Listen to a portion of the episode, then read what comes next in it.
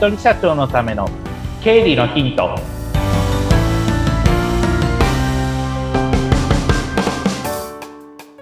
皆さんこんにちは理財実践塾株式会社の池田孝之ですこんにちはインタビュアーの水野紅子です本日もよろしくお願いいたします。お願いします。さあ、もう10月の10日で、あの、昔で言うと、うん今日は体育の日そうですね。でしたよね。はい、そうでしたね。この体育の日といえば、池田さんはなんか好きなスポーツとかありますか？私は見る方ばっかりなので、うん野球見るのが好きなんですけど、好きなチームが今年全然ダメだったので、あれ、あの、地元のチームですか？じゃなくて巨人ですね。あ、そうなんですね。はい。ええそっか。私は、あの、北海道にあるチームが好きで、日ハムが、あの、新庄監督のファンなんですけど、おー、いいですね。なかなか、あの、成績がっていうところもありますが、うん、でも楽しいですよね、応援するのも。ねうん楽しいですね、いろいろ。ですよね。うん、そしてこの番組もリスナーの方々に応援していただきたいと思いますが、そうですね。よろしくお願いいたしお願ます。いします。今日はどんな話題に？はい、えっと、今日からですね、電子帳簿保存法というテーマでお届けしたいと思います。はい。去年確かどっかのタイミングで一回だけ話をした記憶があるんですけれども、いよいよ、ね、年明けになったら電子帳簿保存法ちゃんとやら、やらないといけないよっていうのが出てきてますので、はい。ちょっとその辺の確認だったりとか、あとそれから、まあ私たちで準備しなければいけないこととかっていうのが出てきますので、そういった話を今日はしていきたいなというふうに思っております。はい。もう本当に数ヶ月後ですもんね。もうそうですね。あとすぐですね3ヶ月もうすぐなので、はい。インボイスだってまだまだ来年ですねなんて言ってたらあっという間にもう始まっちゃったっていう。びっくりしちゃいました。うんそうですね。うんもうあっという間だと思って10月になっちゃってるみたいな、そんな感じだったと思うので、はい。そうですね。それなんで、まあ、詳しく電子帳簿保存法っていうところで、うん。えーまあ、話をしていくんですけども、簡単に言ってしまうと、税金関係の帳簿とかそういった書類をデータで保存してくださいねと。うんまあ、そういった法律ですと。はい。で、まあ、一定のルールに従って、うんえーまあ、帳簿保存、まあ、デジタル化っていうキーワードが出てくるんですけれども、デジタル化なので、今まで紙で扱ってたものをデータで保存するようにしてくださいねっていうふうに言われているのが、えー電子帳簿保存法。まあ、文字通り電子データで帳簿を保存してくださいねっていう、はい。まあ、簡単に言うとそんな法律になってます。うんで、ちょっとこれ聞いてる方に今考えていただきたいんですけれども、会計関係とか税金関係の書類って、今どういうふうに保管してますか？皆さうん。どういうふうにですかね？ん。大体もう1年終わっちゃったら大体段ボールにしまっとくみたいな、はいそんな感じでやってる方も多いと思うんですけれども、はい。お客さんによっては1年で1個の段ボールが全部入っちゃうぐらいの人もいれば、うん。企業規模が大きくなったら、1ヶ月の書類が1個の段ボールに入るなんていう風な、えー会社さんもいらっしゃったりするわけです。そうね。すると、うん。ずっと前に話をしたのが、帳簿の保存って、うん。まあ、いろんな法律によって7年とか10年とかってなってるんですけれども、私がまあ顧問の税理士の先生に何年保存しなきゃいけないのって聞いたら、うん、池田さん10年だねっていうふうに言われたので、あ、じゃあ10年間はこれ保管しなきゃいけないんだっていうふうになるんですね。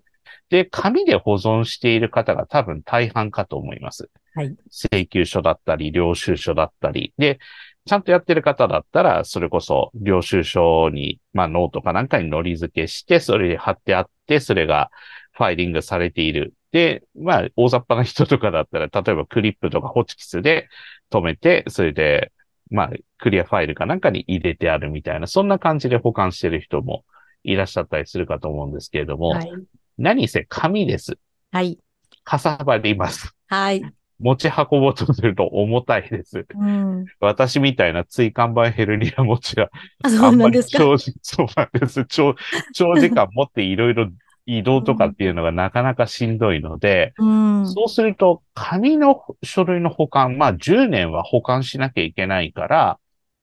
さて保管場所どうしようかとか、うんで、保管終わったものをシュレッダーするって言ったってなかなか1年の書類をシュレッダーするのに集中してやらないとできないし、はい。じゃあ書類溶解サービスって、まあうん、要は業者さんに頼んで書類をもう溶かしてもらうサービスに頼んじゃおうかとか、まあそういいった選択肢も多分出てくるのかなと思うんですけれども、うん。はい。いずれにしても紙ですよね。おそらく。皆さん保管してるの。はい。まあ、それをデジタル化しましょうよというのが電子帳簿保存法というふうにご理解ください。はい。ただ、電子データってなったとしても、うんいろんな、まあ、あの、書類があるから、それを電子データで保管したところで、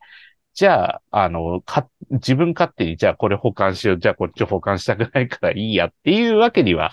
当然いかなくなってくるから、一定のルールに従って、はい。えー保管をしなければいけないっていうことが、えっ、と、法律で決められています。まあ、うんこれはまた、えー次の回以降で詳しく、じゃあどういうふうに保管しなきゃいけないかっていうところはお伝えするとして、はい。そうすると、まあ、皆さんの会社に大きな影響が出てくるというふうに想定されるのが、うん。じゃあ、この電子帳簿保存法ちゃんとやんなきゃもう義務化されるから、ちゃんとやんなきゃいけないとなったときに、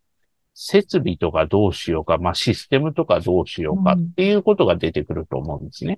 で、例えばまあプリンター持っているとか、あとスキャナー持ってるとかだったらまあそれでもちろん。対処はできるんだけれども、データの保存をどうすればいいのかとか、元の書類をどうした方がいいのかとか、うんまあそういったところの問題っていうのが出てくるので、今からまだ3ヶ月、まだ3ヶ月いや、もう2ヶ月と言うべきでしょうかね。んはい。うん。2ヶ月で、まあその準備を、多分私の肌感覚だと、うちの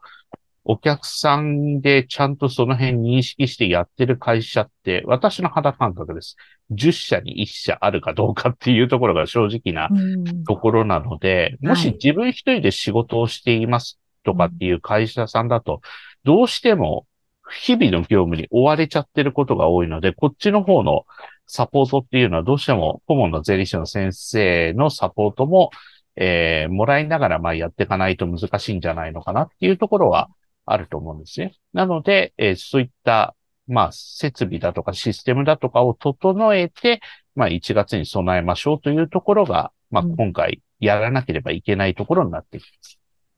って言って、うんうんベニコさんできてますかっていうところになる。そう、今それを言おうと思ったんですけど、あのーもうこうやってこの番組でも、ちゃんとやんなきゃなって言って、あの、毎回思うんですけども、じゃあ、夏が比較的私、あの、時間あるかな？じゃあ、うん夏に一気にやろうって思ってたんですけど、うん夏が終わりましたね。そうです。もう秋ですね。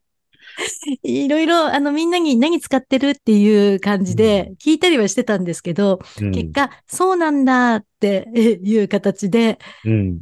まだ終わってません。まあ、そうですね。なかなか準備がやりたくても何の準備したらいいんだろうっていうところもはい多分あると思いますので、うん。まずは、えっと、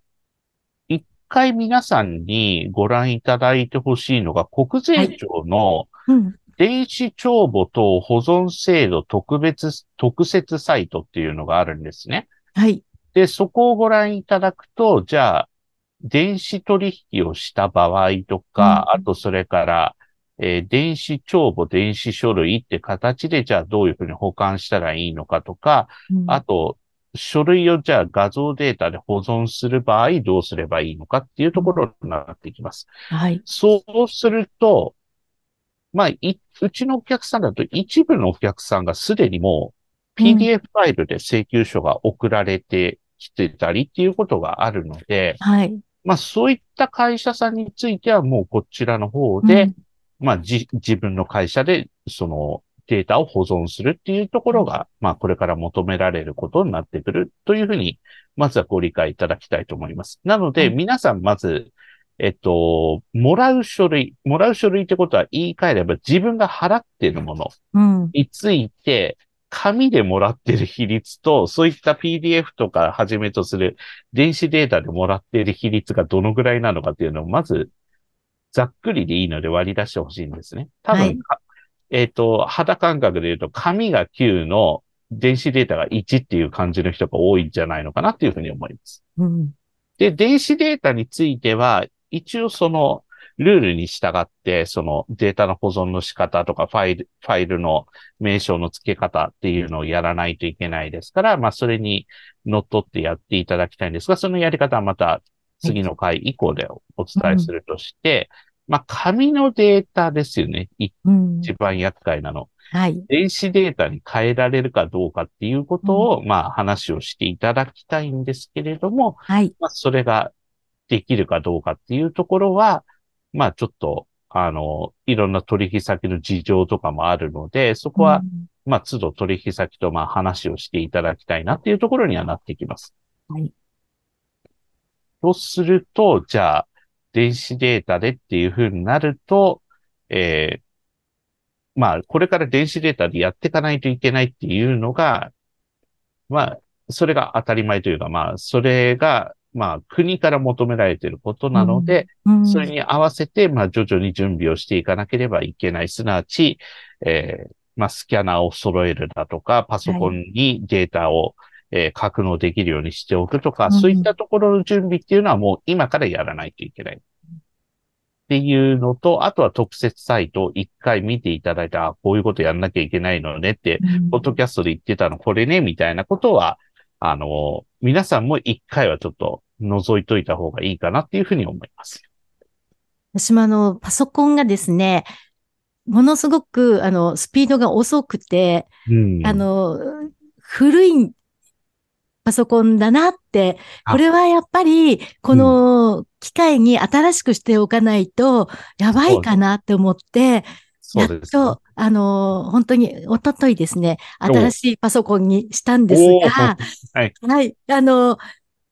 悪戦苦闘しております。いろんなデータ移行とか。そうですよね。もう本当に、そこから、あのーきちんとしとかないと、うんすべてが一気だと大変なんだなっていうのを実感しました。そうですね。うんすべてがそうなんですね。一気にやろうと思ってもなかなはかできないし、悪戦苦闘する可能性があるので、ええまあ、それは電子帳簿保存法も同じことなので、そうですまあよね。保存のそのやり方っていうのがうんもう変わるよっていうのが求められますから、義務化なので、はい。マストなのでやんなきゃいけないっていうので、またそれは、あの、次回以降、じゃあどういう保存の仕方がいいのかって、いいのかというより、どういう保存の仕方を、えー国としては求めているのかっていうところを、えー話をしていきたいなというふうに思っております。はい。次回もよろしくお願いします。あよろしくお願いいたします。りがとうございましたあり。がとうございました。